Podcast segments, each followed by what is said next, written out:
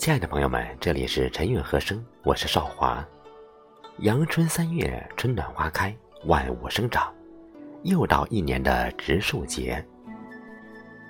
中国自古以来就有植树的传统，《礼记》说：“孟春之月，盛德在目。”意思是说，春天植树造林是最大的道德行为。古代的文人墨客更是留下许多崇尚植树造林的诗词佳话。东晋田园诗人陶渊明，生平最爱植柳，自号五柳先生。曾赋诗道：“榆柳荫后园，桃李罗堂前。盈盈窗下兰，密密堂前柳。”唐代文学家柳宗元更是精通植树之道，在《种树郭橐驼传》中，把植树要领概括为：凡植木之性，其本欲疏，其培欲平，其土欲固，其柱欲密，可谓植树行家里手。白居易在《种柳三咏》中说：“白头种松桂，早晚建成林。”不及栽杨柳，明年便有阴。而苏东坡更是堪称植树模范，在担任杭州刺史时，修浚西湖，筑起长堤，植芙蓉、杨柳其上，望之如画图。后人将此堤称为苏堤，留下了“苏堤春晓”的著名景观。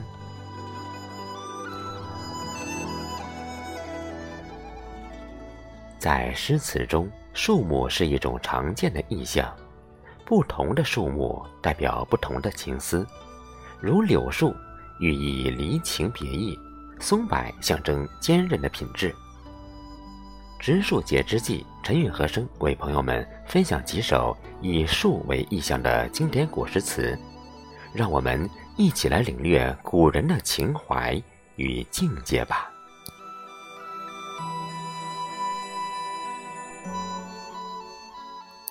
第一种树是柳树，往往代表的意象是离情别意。在诗词中，柳树是最常见的树木之一。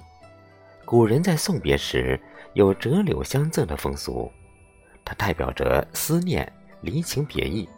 诗人们用柳树抒发着内心的思念与不舍。可能是因为柳条在风的吹拂下依依飘扬。代表着友人之间依依惜别的不舍之意吧。《忆秦娥》唐·李白。箫声夜，秦娥梦断秦楼月。秦楼月，年年柳色，灞陵伤别。落游原上清秋节，咸阳古道阴沉绝。阴沉绝，西风残照汉家陵阙。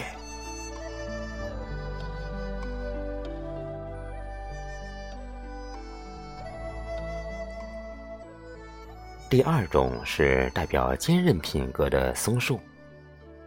松树是岁寒三友之一，它四季常青，即使在寒冷的冬日亦不惧风雨，依然葱绿。古代的文士十分敬慕松树的品格，松树也有高尚的品德、品格的寓意。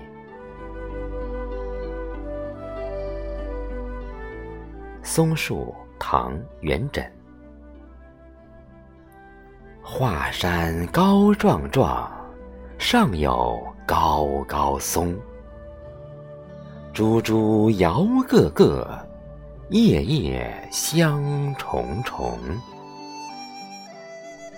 槐树夹道直，枝叶俱明蒙。既无针直干，复有卷挂重。何不种松树，使之摇清风？秦时已曾种，憔悴种不公。可怜孤松意，不与槐树同。闲在高山顶，鸠盘求与龙。屈为待下顶，必因侯与公。不肯作行伍，居在尘土中。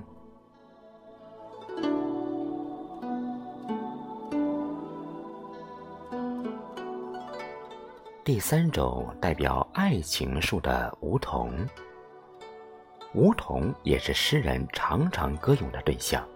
在诗词中，梧桐代表着至死不渝的夫妻情深、忠贞的爱情、孤独的忧愁。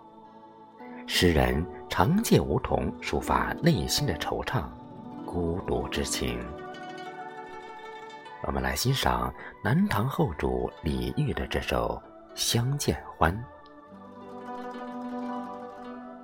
无言独上西楼，月如钩。寂寞梧桐深院锁清秋。剪不断，理还乱，是离愁。别有一番滋味在心头。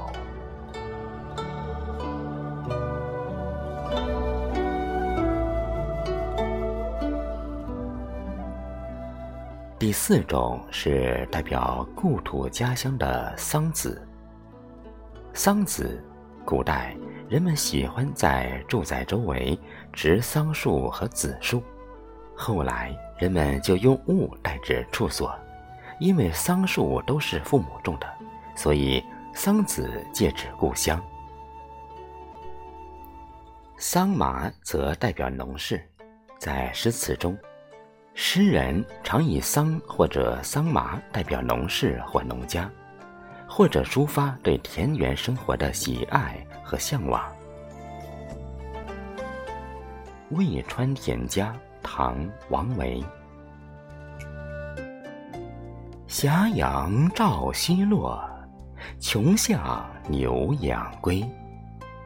野老念牧童，倚杖候惊飞。雉构麦苗秀，蚕眠桑叶稀。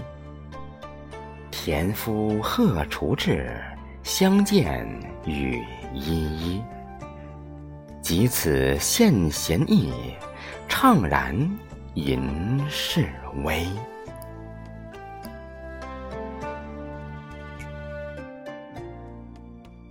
第五种是代表孤独忧愁的芭蕉。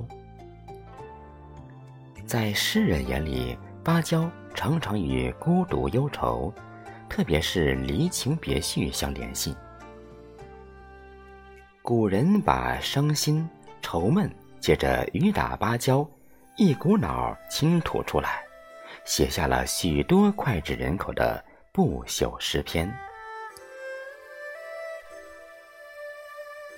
我们欣赏宋代词人李清照的《天字采桑子·芭蕉》。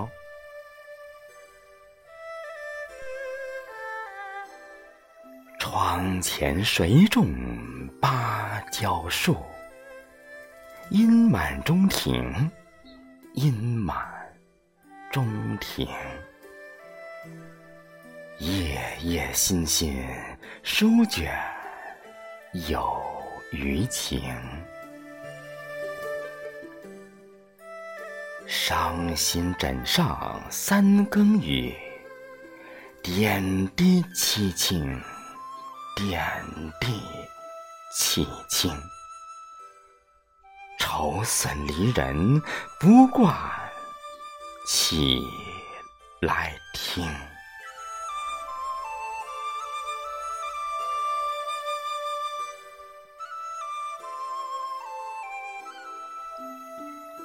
第六种是虚怀若谷的竹。在植物学中，竹其实是草类植物，但竹在诗词中十分重要。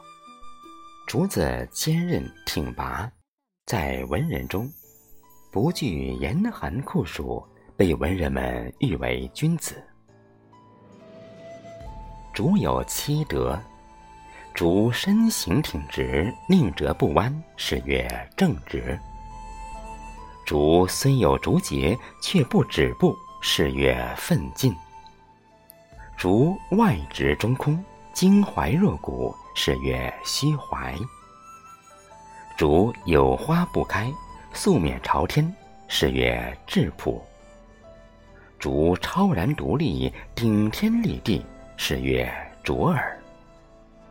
竹虽曰卓尔，却不似松，是曰善群。竹在文传世，任劳任怨，是曰担当。《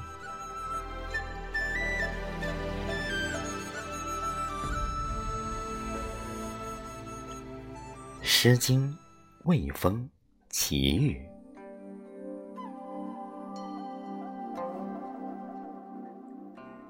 瞻彼其域，露竹阿阿。